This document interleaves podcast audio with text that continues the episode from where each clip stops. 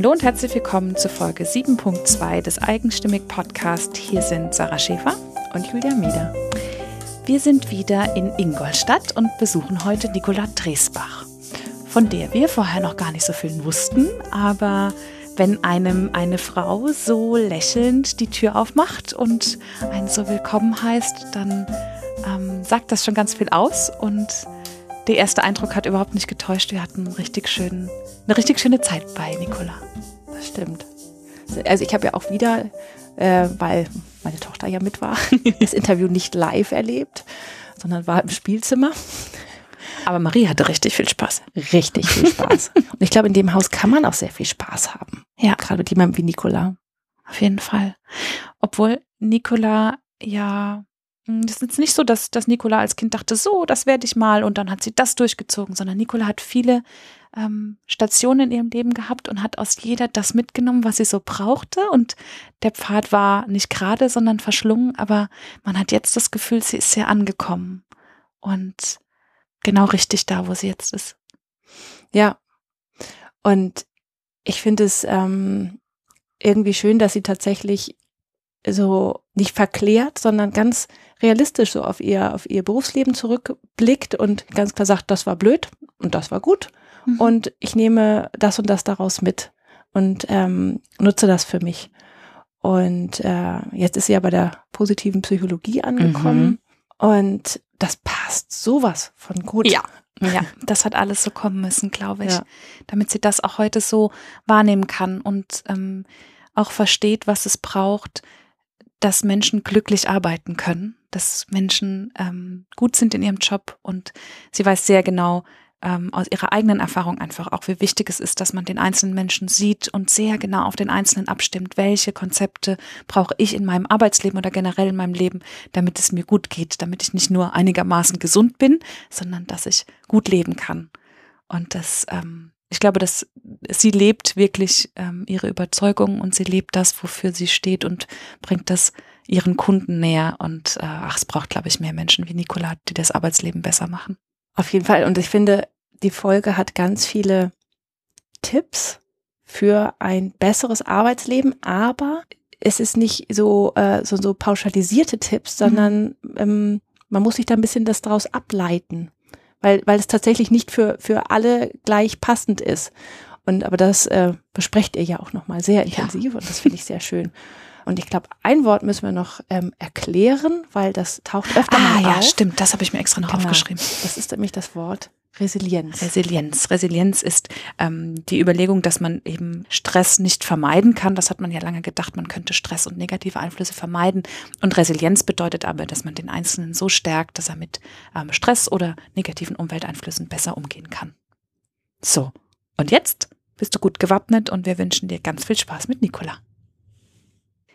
Wir sind heute in Ingolstadt und mir gegenüber sitzt Nicola Dresbach. Hallo. Hallo und vielen Dank, dass wir hier sein dürfen. Ja, danke, dass ihr mich interviewt. und äh, ich sage wieder wir, denn Julia und auch ihre Tochter sind da. Die sind jetzt gerade oben im Pferdezimmer mhm. von deiner Tochter, Nicola. Ne? Genau. Oder im Kaufmannsladen. Oder im Kaufmannsladen. Das, das, ist also wunderschön. äh, auch Marie, äh, Julias Tochter Marie kriegt heute ganz viel geboten hier. Das ist mhm. wirklich wunderschön, so unterwegs zu sein. Und ja, Nicola und ich haben gerade schon gemerkt, dass äh, du hast gesagt, du kommst aus Aachen und dann sagt, ja, ich kenne auch jemand aus Aachen. Und dann haben wir festgestellt, dass wir irgendwie dieselben Menschen in Aachen kennen oder bei Aachen.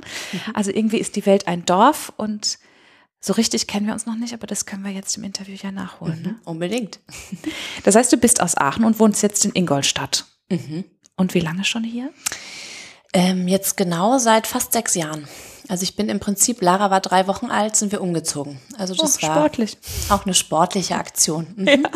Das habe ich danach auch gesagt, das mache ich, glaube ich, so schnell nicht nochmal. Ja. genau. Also wir sind aus München gekommen, ähm, da haben mein Mann und ich vorher gewohnt und ähm, da er immer nach Ingolstadt gependelt ist, haben wir dann gesagt, okay, mit Kind, so viel Zeit auf der Autobahn muss nicht sein. Mein Job war damals auch nicht mehr das, was er so versprochen hat und von daher haben wir gesagt, okay, Elternzeit, wir ziehen um.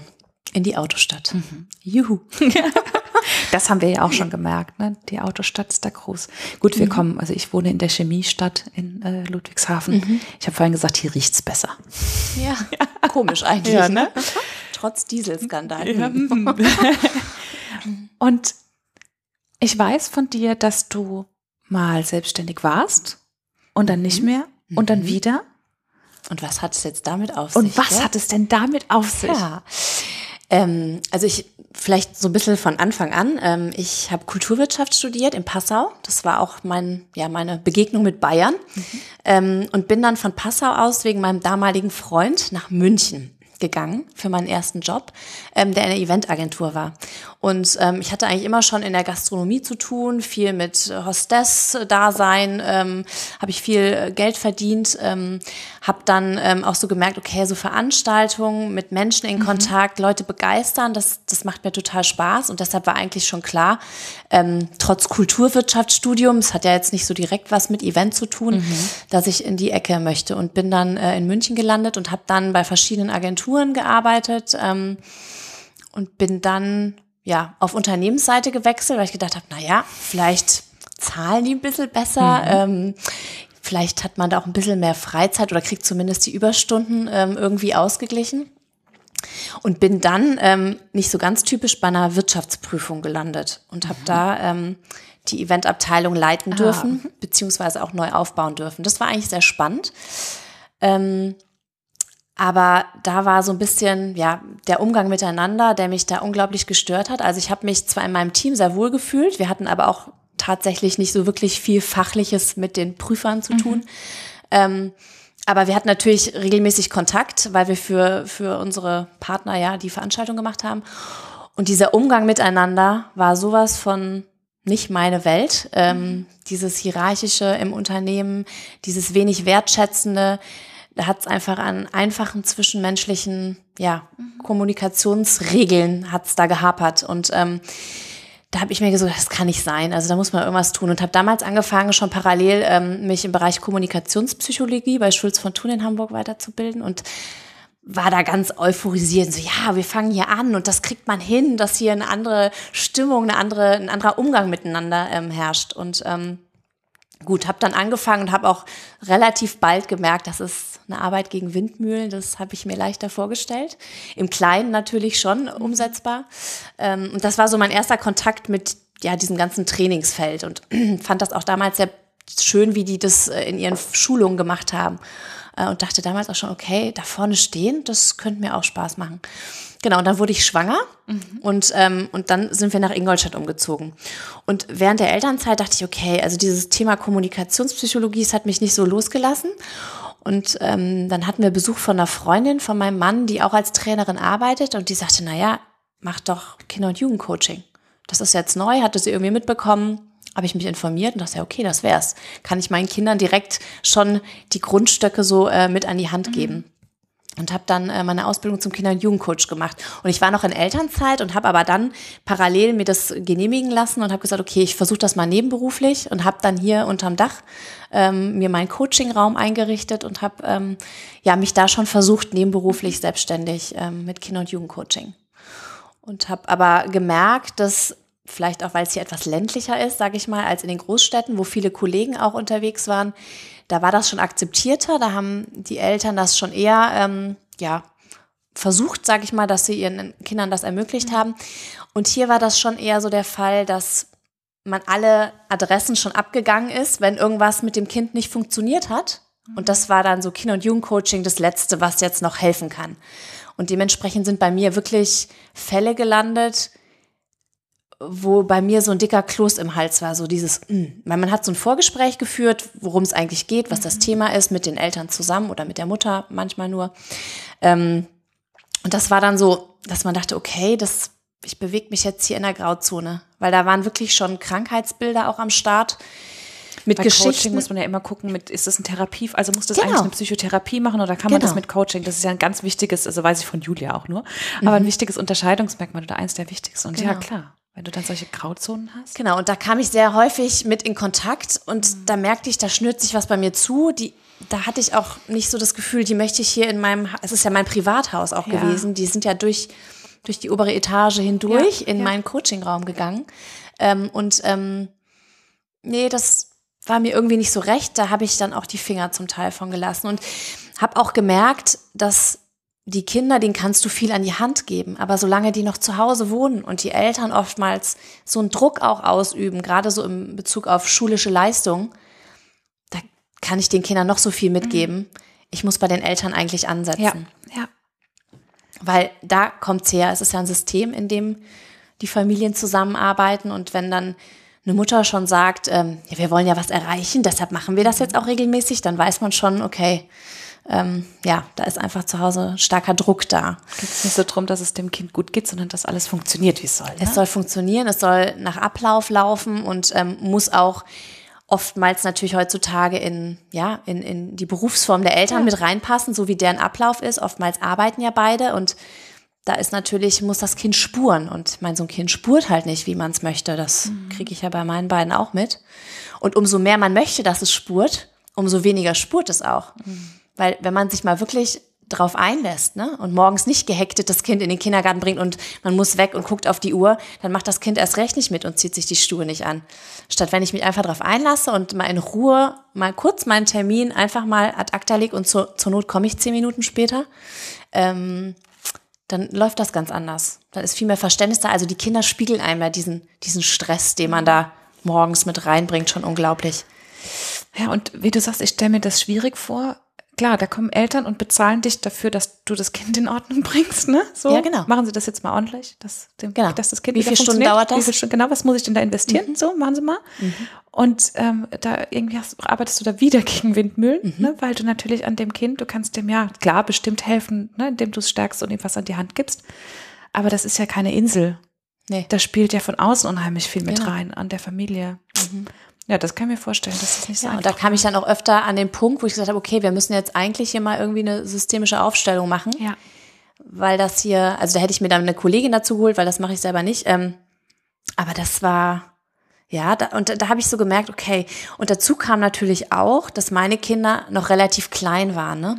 Da habe ich dann oft von Eltern, die waren dann zum Infogespräch, da war das dann oft so dieses, wie, ach, sie haben auch Kinder, wie alt sind die denn? Ja, okay. Ach, die sind noch so klein. Ja, da wissen sie ja gar nicht, wovon sie sprechen. Genau.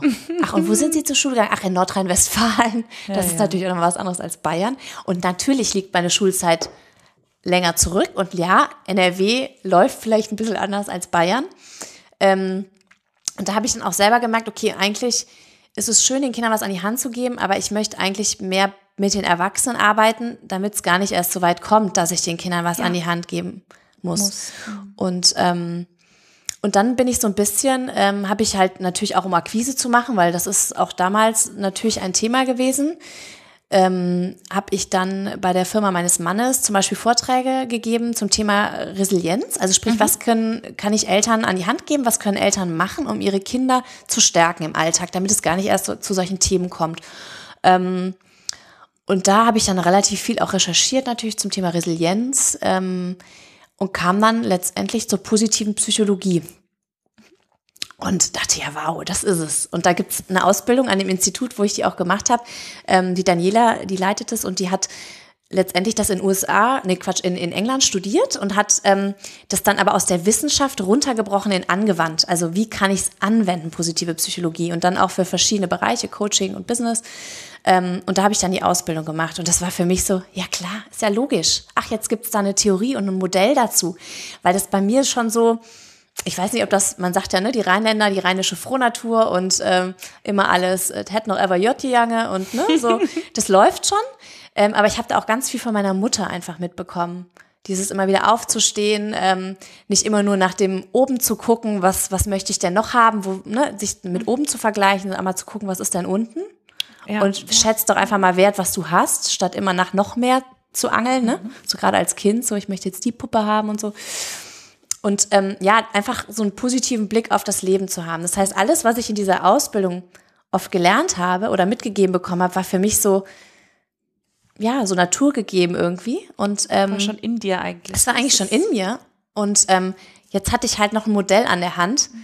und wissenschaftlich belegt, dass das funktioniert ja. und dass das die Gesundheit stärkt und dass das was mit deinem Wohlbefinden macht. Ja. Und, ähm, und das war für mich so, ja, das ist mein Thema. Und klar, das macht natürlich auch was mit einem selber, so wie auch jede Coaching-Ausbildung arbeitet man an seinen eigenen Themen, erkennt auch, warum man vielleicht öfter den Job gewechselt hat, was da immer wieder der Kasus Knacktus war, mhm. was einen dazu bewegt hat, Ähm, und das war bei mir definitiv diese fehlende Wertschätzung im Berufsleben. Dieses nicht als Mensch wahrgenommen zu werden, sondern einfach nur anhand der Qualifikation. Ja. Und ich sag mal, bei der Wirtschaftsprüfung, ach, kein Prüfer, kein Steuerberater, ach, nur administrativ tätig. Das war nämlich alles, was nicht fachlich war, war quasi eine Admin Verwaltung. Noch mhm. schöner der Ausdruck, Verwaltung. Also ob Marketing, ob Personal, das war da alles angesiedelt. Und das hatte dann auch keinen Stellenwert. Das sind die Stellen, nicht die Menschen, die auf den Stellen sitzen, die immer nur Geld kosten. Genau, die kosten ja nur, die bringen genau. nichts ran. Ja. Und ähm, ja, ich glaube, so geht's vielen in der Arbeitswelt, oder? Mhm. Ja, und das, das, das macht ja was mit einem. Dieses nicht gesehen werden mhm. ähm, und dann auch schöne Beispiele. Ähm, gerade im Veranstaltungsbereich hat man dann ja auch die dankbare Aufgabe, die Oktoberfestplätze zu verteilen. Uh. Im ganzen Jahr über wurde man noch nicht mal gegrüßt, geschweige denn, dass man per Namen angeredet wurde, so ungefähr. Und wenn dann aber die Mandanten eingeladen werden sollten und an die Wiesentische gedacht wurde, dann, ach, hallo, Frau Dresbach, wie geht's Ihnen denn? Wie läuft's denn so im Event? Mhm. mhm. Ach, übrigens, ich bräuchte da noch einen Käfertisch. Ja, ja. Und dann war man auf einmal wieder, da wurde man dann, also diese, auch gerade diese zwei Seiten, dieses, also entweder ich wertschätze jemanden und gehe so auch mit ihm um und nicht nur, wenn ich irgendwie einen Zweck im Hinterkopf habe, wenn ich irgendwas will. Und das war so plakativ und so eindeutig, dass es dann auch schön war, ach, einfach mal so zu gucken, was da kommt, so nach dem Motto, ne? Ja, uns geht's gut hier im Event und einfach mal auch ganz ausgiebig zu erzählen, was man gerade macht. Bis er dann endlich von selber mit seinem, mit seinem Anliegen dann kam, mhm. weil irgendein Anliegen war meistens dahinter. Und das, ähm, ja, und das, das macht krank. Also, ne, diese, diese fehlende Wertschätzung. Es gibt, das ist ganz schön, es gibt drei psychische Grundbedürfnisse, die bei jedem Menschen erfüllt sind. Ich weiß nicht, ob du sie kennst. Ich ja, aber wir sagen nochmal. Und zwar ähm, ist es letztendlich in jedem Bereich so, also auch privat, das kann jeder nutzen. Wir machen das immer anhand von drei Gläsern und da kann man gucken, wie voll die sind. Das ist einmal ähm, das Glas Beziehung. Wie bin ich mit meinen Mitmenschen um mich herum in diesem Lebensbereich verknüpft? Wie gut verstehe ich mich mit ihnen? Ähm, wie sehr bin ich auf einer Wellenlänge? Wie sehr kriege ich Unterstützung? Arbeite gut zusammen? Ähm, dann hast du das Glas Kompetenz. Also wie weit erlebe ich mich selbst wirksam? Inwieweit kann ich zum großen Ganzen beitragen, mit meinen, mit meinen täglichen Aufgaben dazu beitragen, dass ich was erreiche, dass ich selber merke, ich habe hier die Fäden in der Hand, ich kann was tun und ja, es hat eine Wirkung. Ähm, und dann das, das äh, Glas Autonomie. Also im Sinne von, ich habe ein Ziel gesteckt, aber wie ich da hinkomme, das ist meine Entscheidung. Ich kann selber entscheiden, wie ich mir das einteile, wann ich meine E-Mails lese, wann ich ähm, mich auf das Projekt X stürze. Ähm, einfach meine Autonomie zu wahren und nicht permanent kontrolliert zu werden, ähm, jeden Schritt verfolgt zu werden, immer so, wie sieht's aus, wie sieht's aus, mhm. Sondern einfach Freiraum zu haben. Sie haben auf dem Schirm das. Genau, genau. Sätze. Sie haben damit schon angefangen, oder? Mhm. Ja. Mhm. Wann, wann kann ich da mal ein Zwischenergebnis sehen? Ja. Und wenn die, also da hat jeder unterschiedlich große Gläser. Der eine hat bei Autonomie nur ein Schnapsglas oder bei Beziehung und der andere braucht dann einen Maßkrug für. Ne? Also das ist unterschiedlich bei jedem. Und ähm, da mal zu schauen, okay, gerade in Bezug auf Arbeit vielleicht, wie voll sind denn meine Füllstände in diesen Gläsern? Wo ist auch mein Eichstrich? Ne? Also wo wird's dann auch zu viel? Mhm. Wo muss es weniger sein? Und ähm, seitdem ich dieses Modell kenne, war mir ganz klar, ja, okay, deshalb habe ich mich da auch nicht wohlgefühlt. Weil dieses Beziehungsglas, war echt minimal oft gefüllt oder ähm, ja, war Spinnweben drin, weil ganz leer. Ähm, und das kann krank machen.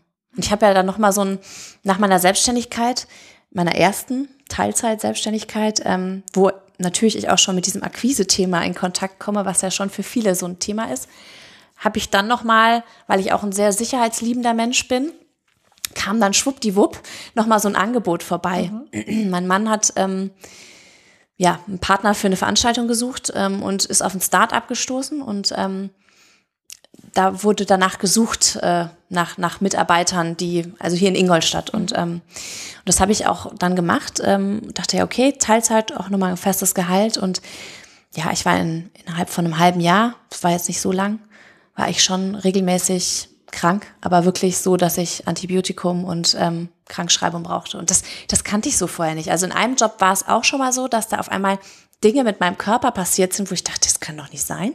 Was ist denn da los? So oft war ich noch nie krank. Ich habe doch ein gutes Immunsystem. Und das war, obwohl ich ja die Hand, die Werkzeuge an der Hand hatte, weil ich habe die Ausbildung vorher gemacht, ähm, war ich in diesem Rad drin Und ähm, hab's halt einfach schwarz auf weiß, bam, lag ich da und dachte, okay, das ist es, ja genau. Das kann nicht sein. Es kann nicht sein, dass Arbeit krank macht, dass sich das so da niederschlägt. Ähm, da muss es was anderes geben. Und das ist jetzt so ein bisschen, ja, so meine Mission halt, ne?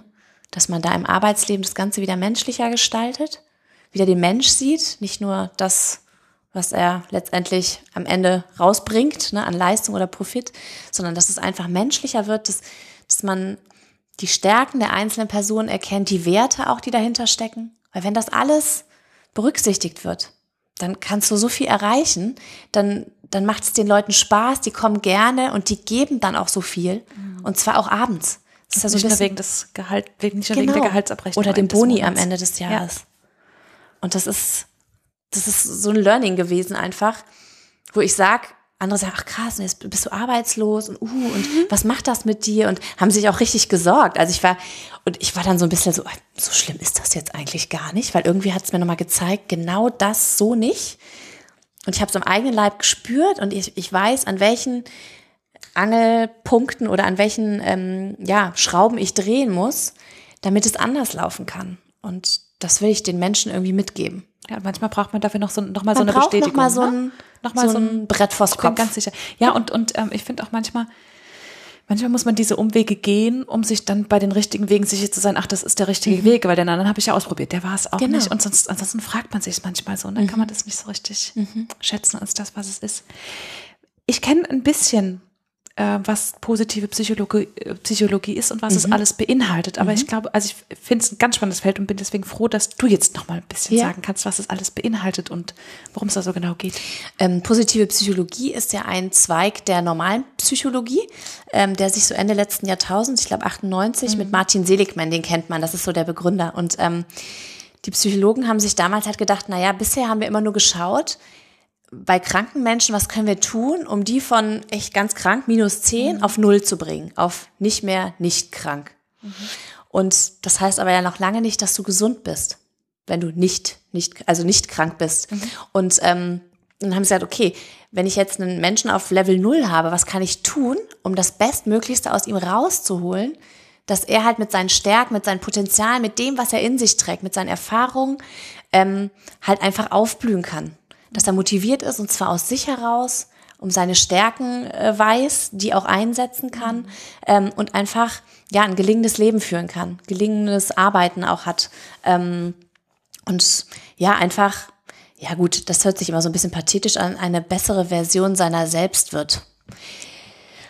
Das, ja, ähm, aber, ja, ja, hm, ich weiß, aber ich das setzt finde ich das voraus, was du vorhin gesagt hast ähm, dass diese Menschen gesehen werden mhm. und dass du als Mensch weißt, wer du eigentlich selbst bist, ne? dann kannst mhm. du eben die bessere Version sein. Und deswegen ja. finde ich es wieder gar ja. nicht so doll pathetisch. Nee, ne? nee das, das stimmt. Aber also gerade wenn man das in Firmen so sagt, dann verdrehen da oft die Leute die ja. Augen. Ne? Das ist ähm, bei Privat, glaube ich, kann sich da jeder wiederfinden.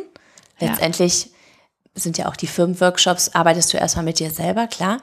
Aber es ist natürlich so ein bisschen nicht in Firmensprache formuliert mhm. vielleicht. Ja. Ähm, genau, und ja, und da gibt's natürlich viele verschiedene Bereiche, auf die man sich da stützen kann, ob das die Stärken sind, ähm, ob das mal zu schauen, wie ist meine Motivation eigentlich bestimmt, ist das der Bonus, die Karotte, die mir da jedes Jahr vorgehangen wird und die auch natürlich jedes Jahr ansteigen muss, weil sonst macht mich das nicht mehr glücklich. Glück an sich, was ist das eigentlich? Ne? Ist es für mich das dicke Auto, das eigene Eigentums, der Eigentum, eigene Haus, was ich besitze, der tolle Urlaub, den ich mir leiste? Ähm, oder ist es auch noch mehr? Also man unterscheidet ja zwischen zwei verschiedenen Varianten des Glücks. Das einmal ist das Wohlfühlglück, ne? so wie wir jetzt so sitzen, wir fühlen uns wohl, wir trinken vielleicht einen Kaffee später noch. Ähm, und das ist so der Moment, der genossen wird. Ähm, aber langfristig sind es natürlich noch, noch mal andere Glücks Momente, sag ich mal. Das ist, das ist dann eher das, das Werteglück, also der Sinn in meinem Leben, mhm. ähm, die Werte, die mir wichtig sind, dass ich die auch leben kann. Ähm, ja, und vielleicht auch, was dann letztendlich, wenn ich auf mein Leben zurückschaue, was, was ich beigetragen habe zur Gesellschaft, wie ich die Welt ein Stückchen besser gemacht habe.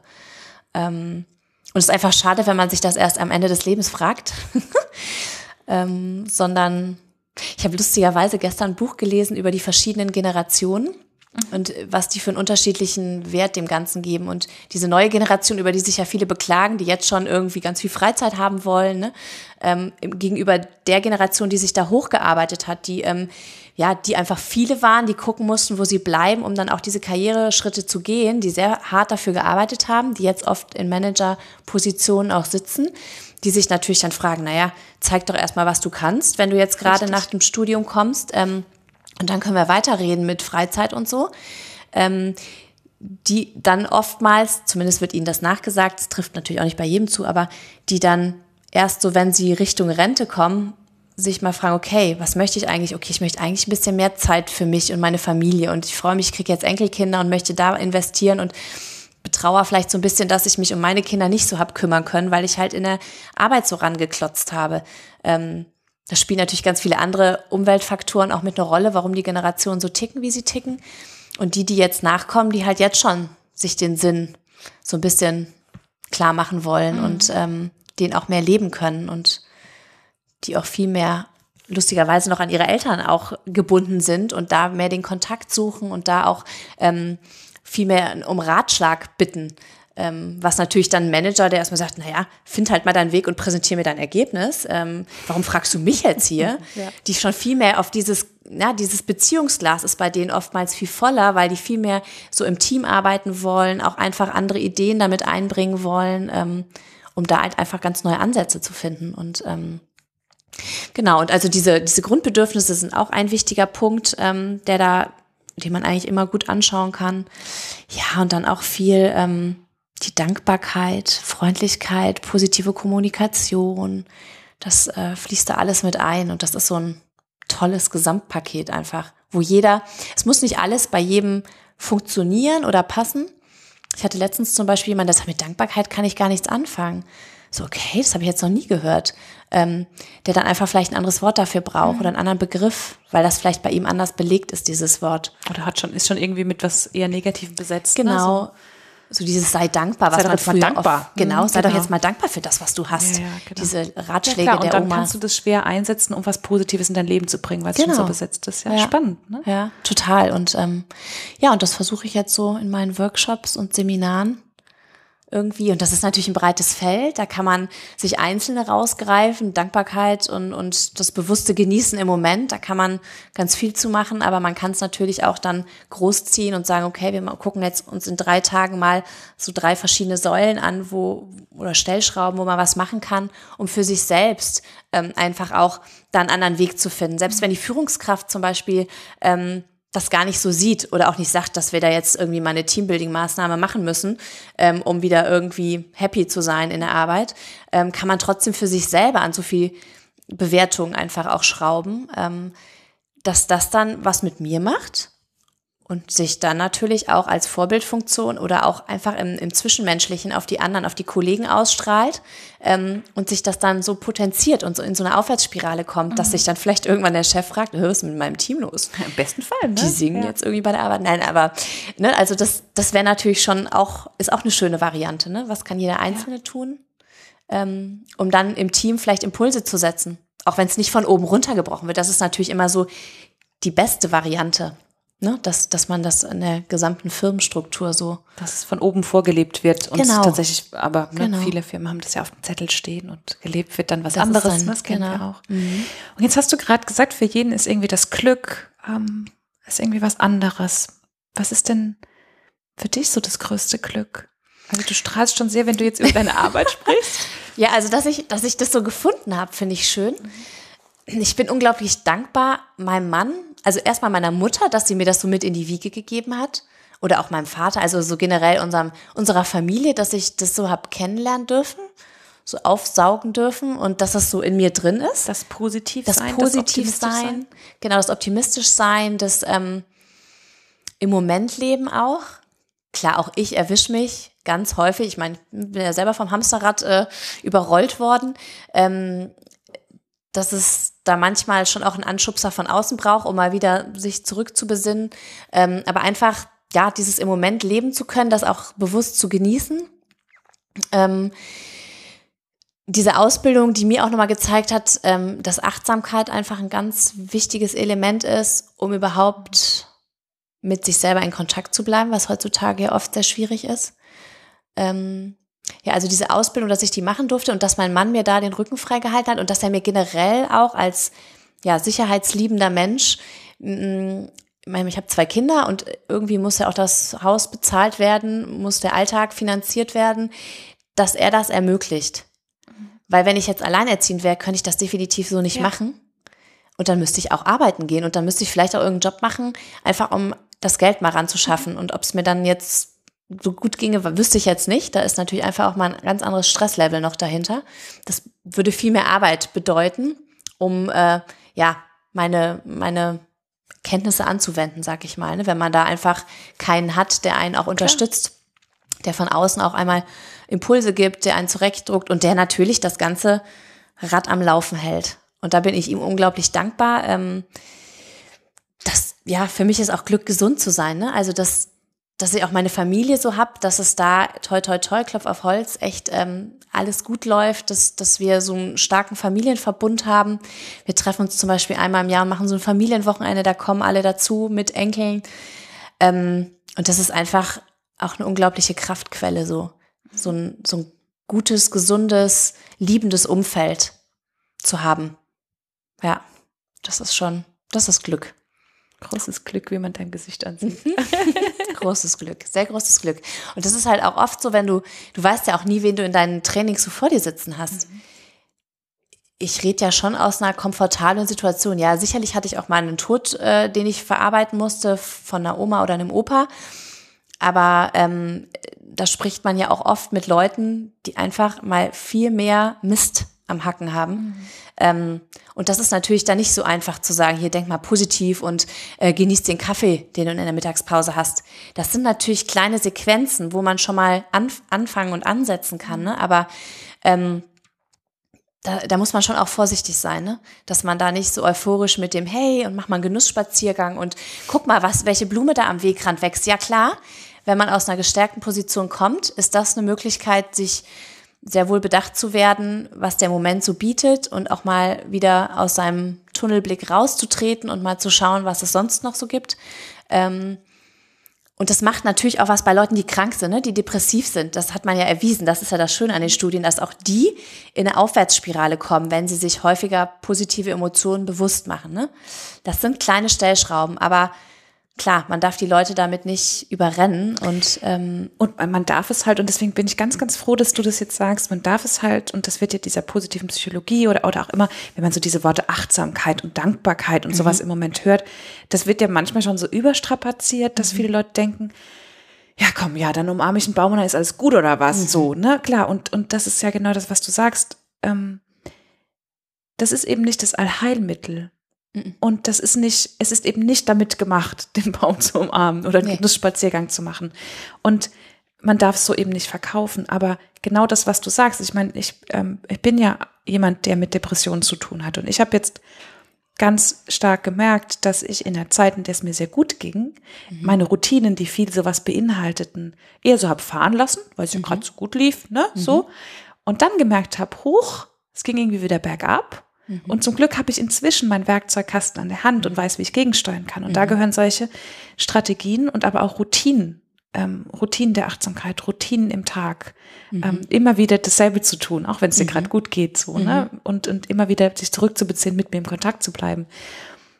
Das sind eben diese ganzen Stellschrauben, ja. bei denen ich immer wieder gucken muss, ist es noch gerade gezogen? Ist es noch da? Passt das noch? Mhm. Ist es noch die Schraube, die ich drehen muss? Oder ist da gerade eine andere irgendwo locker? Ne? Ja, genau.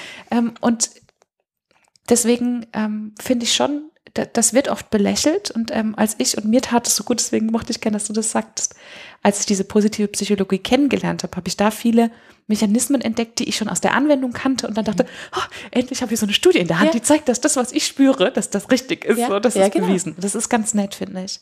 Ja, und ich meine, das sind ja auch keine neuen Konzepte. Ja, eben. Nur es ist halt gerade so, dass die mal wieder hochgeholt werden müssen. Mhm. Und jetzt sind sie natürlich auch noch wissenschaftlich belegt. Das natürlich, ist natürlich auch wichtig, gerade für Unternehmer, sage ich mal, dass es da auch einen Proof gibt, dass das genau. so ist. Mhm. Ne? Ähm, aber ich habe schon auch mit mir manchmal so zu kämpfen, weil es für mich auch oft so selbstverständlich ist. Ah, was jetzt, also, ne, jetzt mache ich hier Dankbarkeit mit denen. Mhm. Das ist ja jetzt auch nichts bahnbrechend Neues. aber lustigerweise auch sogar, ich habe hab letztens die Dankbarkeit mit Trainern gemacht, ähm, wo ich dachte, naja, die kennen das sicherlich. Die haben alle schon ihre Wege, wie sie das ausdrücken. Gibt es auch verschiedene. Ist, ich habe ja da auch immer nur Ideen an der Hand. Jeder muss ja seinen Weg so finden, der für ihn passt. Ähm, aber erstaunlicherweise, nee, also ich war überrascht, ist gar nicht so. Und das, das wiederum bestärkt mich darin, da immer wieder darauf hinzuweisen mhm. und sich dann auch nicht ähm, irgendwie ins Boxhorn jagen zu lassen, wenn ähm, da jemand vielleicht mit den Augen dreht, so, oh, jetzt gibt's hier wieder positive Emotionen, ja, die haben ja im Business gar nichts zu suchen, so, ne? Also, das, man muss halt schon gucken, es ist nicht nur das eine mhm. und auch die negativen Emotionen, die haben ihre, ihre Daseinsberechtigung. Richtig. Die muss es auch geben, weil sonst hebe ich nach oben hin ab. Das muss auch nicht sein, ne? Sondern das braucht es auch immer wieder, um meine Resilienz natürlich auch äh, zu stärken. Und wenn man sich mal anschaut, welche Tiefpunkte man selber im Leben hatte, das waren oft die Momente, aus denen man am meisten gelernt hat, mhm. Wo man am meisten Verhaltensänderungen für sich selbst rausgezogen hat und für die man natürlich auch in dem Fall Experte geworden ist, weil man eine eigene Bewältigungsstrategie gefunden mhm. hat, die für einen selber gewirkt hat. Und, ähm, und das ist halt das, warum es die Negativen schon braucht. Also in der positiven Psychologie wird das immer ganz schön mit so einem mit so einem Segelboot verglichen. Also Barbara Fredrickson, die ist ja für positive Emotionen bekannt und die sagt, naja, die negativen ist wie dieses, wie dieses, äh, wie sagt man, dieser Kiel unter Wasser, der ein, unter Wasser ist der Teil. genau, der Teil unter Wasser, der, das sind die negativen Emotionen, die braucht es, ähm, damit wir auch die positiven wertschätzen können und da, damit wir auch oftmals in die Motivation wiederkommen, irgendwas mhm. zu tun, den, die, den Antrieb kriegen. Und das, ähm, und das ist mir halt auch immer wichtig zu betonen dass es halt nicht nur dieses, hey, denk positiv und alles ist gut und die Sonne scheine, hu, tschakka, dieses, ja, schon ins esoterisch abrutschende dann oftmals. Ne? ja, das wird immer so. Mhm. Und ähm, du hast es ja vorhin so ein bisschen im, im Schnelldurchlauf sozusagen mhm. erzählt mit deinen Stationen und hast dann auch nochmal ganz klar gemacht, du, du warst da, ähm, bei dir war das Beziehungsglas das, was mhm. dann so leer war und hast gemerkt, du bist im Hamsterrad. Gibt es da für dich so einen Moment oder so einen Tag, wo du das festmachen festmachen kannst, wo du gesagt hast, nee, und jetzt ist genug?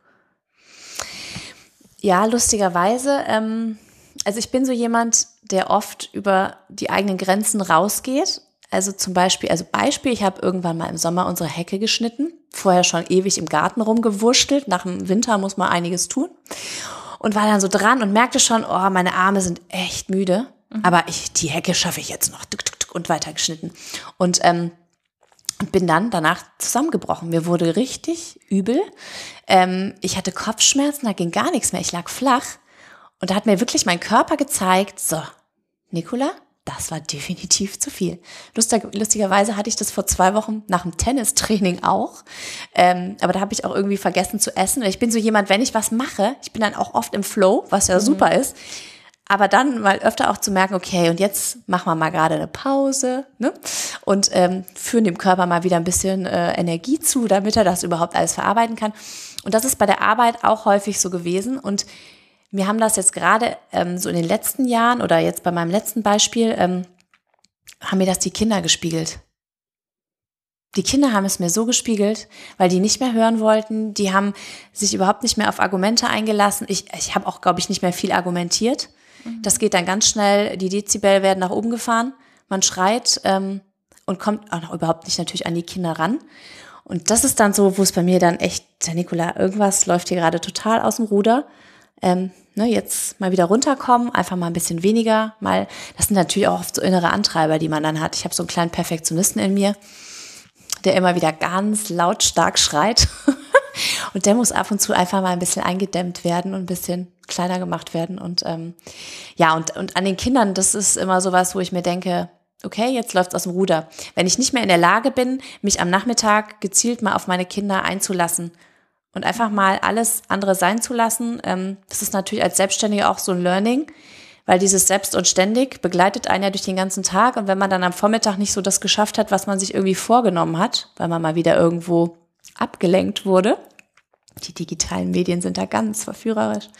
Ähm, dann hat man das Gefühl, man muss dann alles andere am Nachmittag noch parallel nachholen. Und, ähm, und dann erzählt dir deine Tochter gerade irgendwas ganz Schönes aus dem Kindergarten und das geht da rein, da raus. Du bist überhaupt nicht da, kochst parallel, rührst im Kochtopf. Mm, mm.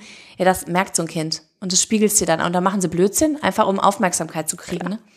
Und ähm, ja, und das ist immer ganz, es ist eigentlich dann schon zu spät. Also ich glaube, wenn man auf den eigenen Körper schon mal in erster Linie hört, dann merkt man eigentlich schon ganz früh, dass man jetzt mal ein bisschen den Ball flach halten sollte. Und wenn es dann einem die Kinder zeigen oder auch der Körper selber, ist eigentlich schon zu spät. Aber das ist auch immer wieder so ein Learning, was man aus diesen einzelnen Punkten mitgenommen hat. Und ähm, ja, was einen selbst auch so zum praktischen Anwender der eigenen Theorie macht. Das ist ganz schön. Ja, das war. Welche Strategien hast du denn für dich? Also ich glaube, du gibst ja viele, vielen, vieles an die Hand mhm. und hast aber auch schon so durchklingen lassen, jeder muss so für sich das eigene mhm. finden. Was ist denn dein Set? Also bei mir ist äh, die Basis die Achtsamkeit. Also die Achtsamkeit gerade in unserer heutigen Welt hat für mich ganz viel gemacht, weil ich viel mehr dieses, was Kinder noch machen können, wenn sie malen, dann malen sie und nichts mhm. anderes. Und du kannst sie ansprechen und es passiert gar nichts drumherum, weil sie einfach so versunken sind. Und durch diese Achtsamkeit, und das ist ich habe es eine Zeit lang intensiver gemacht, ähm, aber auch da reichen eigentlich schon fünf Minuten am Tag oder auch mal bewusst den Kaffee zu trinken und dabei nicht parallel noch irgendwas zu recherchieren oder im Handy rumzuswitchen. Ähm, das macht für mich schon, ist so ein Grundgerüst, was ich für mich gefunden habe, ähm, um auch einfach mich besser zu fokussieren. Und die zweite Strategie, die ist relativ neu, die habe ich seit Weihnachten eigentlich umgesetzt. Ich habe ähm, Instagram von meinem Handy gelöscht, habe Facebook versteckt. Also ich habe die Accounts nicht gelöscht, aber ich habe meine digitale Nutzung ganz stark reduziert. Ähm, ich bin immer noch nicht so ganz sicher, ob es für mein Business, für die Vermarktung, ob ich es da brauche. Aber auf der anderen Seite, ähm, in dieser schnellen Welt gebe ich den Leuten Strategien an die Hand, die davon weggehen, mhm. die wieder mehr im Live-Kontakt sind, im Ruf doch mal an oder sei doch einfach mal bei deinem Gegenüber, mit dem du dich gerade für eine Stunde auf einen Kaffee verabredet hast, statt parallel irgendwas im Handy zu zeigen. Und deshalb ist das eigentlich, habe ich, glaube ich, für mich beschlossen, nicht das Medium, worüber ich Werbung machen möchte, mhm. weil es einfach nicht meinen Inhalten entspricht. Nichtsdestotrotz ist Akquise natürlich immer ein Thema. Und deshalb, ja, ist das jetzt mal für dieses Jahr meine Strategie. Mal schauen, ob ich damit so überhaupt fahren kann in der neuen Welt. Weil klar, ähm, wie eben die Generation, ne, die Neuen, die sind halt da unterwegs und ähm, Ganz spannend, also äh, witzig, dass du das sagst. Dieses Thema ist mir gerade in der letzten Woche ganz häufig begegnet. Das ist mhm. gerade ein Thema, glaube ich. Und ich, mein, mein erster Impuls war auch zu sagen, ähm, da, da fängt bei mir das Beratertum sofort an, weil sofort zu sagen, ja, ja, stimmt, brauchst es ja nicht, weil mhm. du äh, sagst ja, geh weg davon. Aber umgekehrt hast du ja auch gerade angedeutet, deine Kunden, denen du ja beibringen willst, von dort wegzugehen, die sind ja, ja du musst ja da abholen, ja, genau. wo sie genau. sind. Genau. Also ganz spannend bei dir. Das ist, das ist richtig spannend, weil also ja. ich bin selber, glaube ich, dafür, dass ich ja eigentlich zu der älteren Generation gehöre, ähm, also Handy gab es bei uns nach dem Abitur erstmals, ne? Und schön noch mit Tasten, Kurznachrichten, huhu. Ähm, und also ich glaube, ich bin da schon affin, aber ich merke, ich habe innerlich auch eine Hemmschwelle. Also ich ähm, habe zum einen keine Lust, die Leute mit jeglichem mhm. Kram voll zu texten. Also wenn, dann soll es auch irgendwie was Sinnvolles sein. Auf Facebook kommt aber so viel, das liest auch keiner mehr. Also ich bin selber auch jemand, der sehr viel über Bilder geht. Deshalb dachte ich mir, hm, Instagram ist vielleicht was. Aber ich bin da noch nicht so ganz sicher. Also klar, meine Zielgruppe, zumindest die zukünftige, ist da. Auf der anderen Seite ist es ja erst gerade mal was bei den, die oben sitzen, also die in den Firmen verankert sind, mhm. da muss sich ja, ja erst mal was ändern. Also die Firmen sind ja noch so nach dem alten Prinzip. Ähm, ja, und ich möchte halt wieder auch ne, dieses Mal handschriftlich was schreiben. Mhm. Ich habe letztes Jahr, ich habe mir jetzt zu Weihnachten gab es einen Füller als Geschenk, Schön. Ähm, weil ich wieder entdeckt habe, Briefe zu schreiben. Weil da Aber denkt man auch ganz anders. Ne? Mhm. Ja, und man denkt auch ganz anders. Man muss ja, ne, man killert das ja nicht weg oder löscht mal schnell eine Passage wie auf dem PC, sondern ähm, man muss sich ja erstmal Gedanken machen, was will ich jetzt mit dem nächsten Satz, den ich schreibe, sagen? Wo will ich denn überhaupt hin mit dem ganzen Brief? Was ist mein Ziel? Wie strukturiere ich das? Und das ist nochmal so eine ganz andere Verdrahtung des Denkens und halt auch mal wieder was Handschriftliches. Du schickst es per Post und dann ist das auch so, du wartest, ob eine Antwort kommt. Das ist dieses, mhm. oh, ist was im Briefkasten? Oh nee, heute leider nicht. Und man ist natürlich ungeduldig, weil heutzutage ist ja die Kommunikation sonst sehr schnell und mit so einem Brief dauert das natürlich, bis sich der andere dann auch mal wieder hinsetzt, sich Zeit nimmt, diesen Brief zu schreiben, bis der dann per Post geschickt wird. Ähm, Aber das ist so schön, weil das verlangsamt wieder alles so ein bisschen. Und auch dieses so Familienleben wird ja durch diese Geräte so schnell und man ist überall und nirgends. Und auch so, klar, wenn man sich selber neu positioniert und guckt, wie mache ich Marketing, was machen andere. Und schwupps, schon ist der Vormittag um. Man war nur bei anderen auf der Seite, denkt, okay, und das und das, das und das brauche ich, eh ich alles noch. Und oh Gott, wie mhm. gut die sind und das werde ich eh nie können. Ja, und ja. da geht man raus mit ganz vielen negativen Emotionen. Das zieht einen runter und das ist ja nicht das, was wir wollen. Und vielleicht sind wir da aber wieder an dem Punkt, der immer mal wieder durchgeklungen ist, bei allem, was du so erzählt hast, so dieses, mm, ja, ausprobieren und gucken, aber es gibt auch ganz viele Möglichkeiten und dann letztlich gucken, was ist es denn mhm. für mich? Was brauche ich denn? Mhm. Was stresst mich denn? Mhm. Ne? Und was stresst mich nicht? Ja. Und wie kann ich es schaffen, unempfindlicher dagegen, also gegenüber Stress zum Beispiel zu werden, mhm. indem ich schaue, was mir gut tut. Ja. ja, und was passt auch zu mir? Wo fühle ich mich auch wohl mit? Ne? Wenn ich mich jede Woche überwinden muss, dann da irgendwie einen Post zu schreiben und es das brummelt. merkt doch auch am, am Ende genau. jeder, der den liest. Ne? Ja. Du hast so ein bisschen angesprochen, dass ähm, du eben aus dem Rheinland kommst und viel von deiner Familie mitbekommen hast. Ähm, und auch auf deiner Website steht so ein schöner Satz, dass dich durch all deine ähm, Umwege und Stationen in deinem Leben, mhm. die der Optimismus immer begleitet hat. Mhm und dass die Erfahrungen, die du gemacht hast, ähm, so umformuliert sinngemäß dich zu dem machen, was du heute mhm. bist. Was denkst du denn, wenn du so sagen müsstest, wie viel ist denn bei dir veranlagt in Sachen Optimismus und äh, Zufriedenheit und Glück und wie viel ist denn das immer wieder auf dich zurückschauen und so der tägliche Umgang? Also da gibt es ja Statistiken, ähm, wie viel Prozent veranlagt ich fürchtete ist. es. Ne? Gibt es? Ich liste sie jetzt hier nicht auf. Nein, also es ist in der Tat schon ein großer Teil Veranlagung, aber auch ein großer Teil, den man selber mit beeinflussen kann. Und das ist ja das Schöne. Also klar, die Umwelt hat auch einen Einfluss, aber man hat ja so Studien zu Zwillingen gemacht, die unterschiedlich aufgewachsen sind, weil sie getrennt wurden. Die eine hatte gute Umweltbedingungen, die andere nicht. Mhm. Und das hat aber nichts damit zu tun, ob du optimistischer bist oder glücklicher durchs Leben gehst oder nicht, sondern du bist dafür halt selber mitverantwortlich. Und die Frage ist auch immer, wie du zum Beispiel auch mit so Missgeschicken oder ja, Fehlern, die du selber gemacht hast oder die oder einfach ja negativen Ereignissen, die dir passiert sind, wie du damit umgehst und was du daraus machst. Und ähm, ob man sich dann halt auch hängen lässt oder ob du guckst, okay, was hat mir denn jetzt meine Arbeitslosigkeit? Ja, ist erstmal ein Rückschlag, hatte ich vorher noch nie, mir wurde noch nie gekündigt, ups. Ähm, aber rückblickend. Habe ich dann eine Entwicklung gemacht und habe was gelernt und das ist positiv. Also es ist so eine Art Mindset, die du dann auch dadurch entwickelst. Ne? Wie, wie gehe ich denn mit solchen Fehlschlägen um? Und ich glaube, das ist halt was ganz, ganz Wichtiges auch für zukünftige Unternehmen, dass du halt guckst, okay, dieses Trial and Error, dass das halt akzeptierter ist ne, wie du auch eben sagst, beim Marketing. Mhm. Genau, das hat jetzt nicht funktioniert. Hey, ich geißel mich dafür nicht und hau mir die Peitsche auf den Rücken und sage, bist du ja blöd und äh, wie konntest du nur und bist dafür überhaupt nicht geeignet, sondern einfach zu gucken, okay, das hat jetzt nicht funktioniert, was könnte denn jetzt besser funktionieren? Dann nehme ich mal die Variante. Und gerade mit dieser Schnelllebigkeit heutzutage ist das, glaube ich, was, wenn du da stabil bist und damit besser umgehen kannst und aus diesen Fehlschlägen lernen kannst und ähm, die halt insofern auch ein bisschen als positiv bewertest für dich selber, ähm, dann würde das halt das ganze Arbeiten erleichtern und, und, und besser machen und auch in unserem Schulsystem sehr viel, mhm. sehr viel Auswirkungen haben. Und ich glaube, das ist eine große Herausforderung, wie wir das alle so hinkriegen. Und das ist, ähm, ja, und das ist auch so was, wo ich ja, was so mein Ziel ist, ne, das den Leuten so ein bisschen schmackhafter zu machen, dass das gar nicht so schlimm ist, wenn das halt mal schiefgelaufen ist.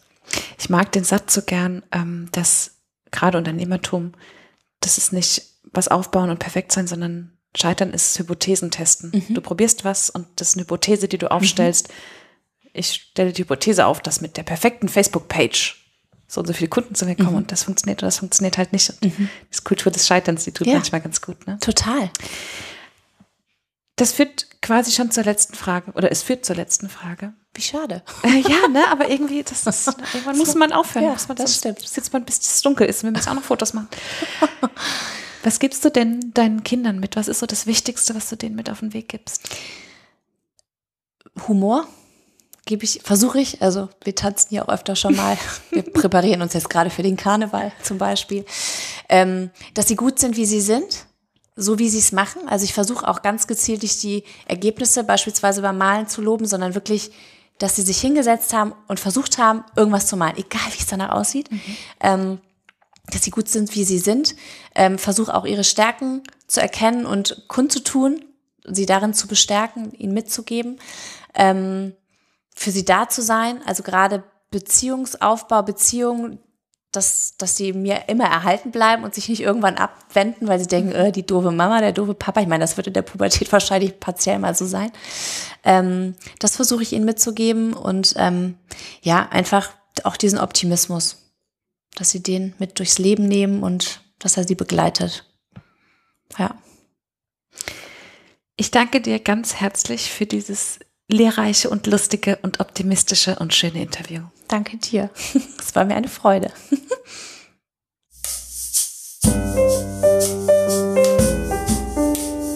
Das war der Eigenstimmig Podcast von Sarah Schäfer und Julia Meder. Und zu dieser wie zu jeder anderen Folge gibt es auf eigenstimmig.de einen Blogartikel mit ganz vielen Fotos von der Interviewpartnerin und weiteren Infos und Links. Und wenn dir gefallen hat, was du heute und sonst hier bei Eigenstimmig hörst, dann gibt es auf eigenstimmig.de eine Seite, die nennt sich Unterstützen und dort zeigen wir dir ganz viele Möglichkeiten, wie du uns Danke sagen kannst. Wenn du immer auf dem Laufenden bleiben willst, dann trag dich gerne in unsere Newsletter ein oder folg uns bei Instagram, Facebook oder Twitter. Dort sind wir unter eigenstimmig zu finden. Vielen, vielen Dank fürs Zuhören und bis zum nächsten Mal.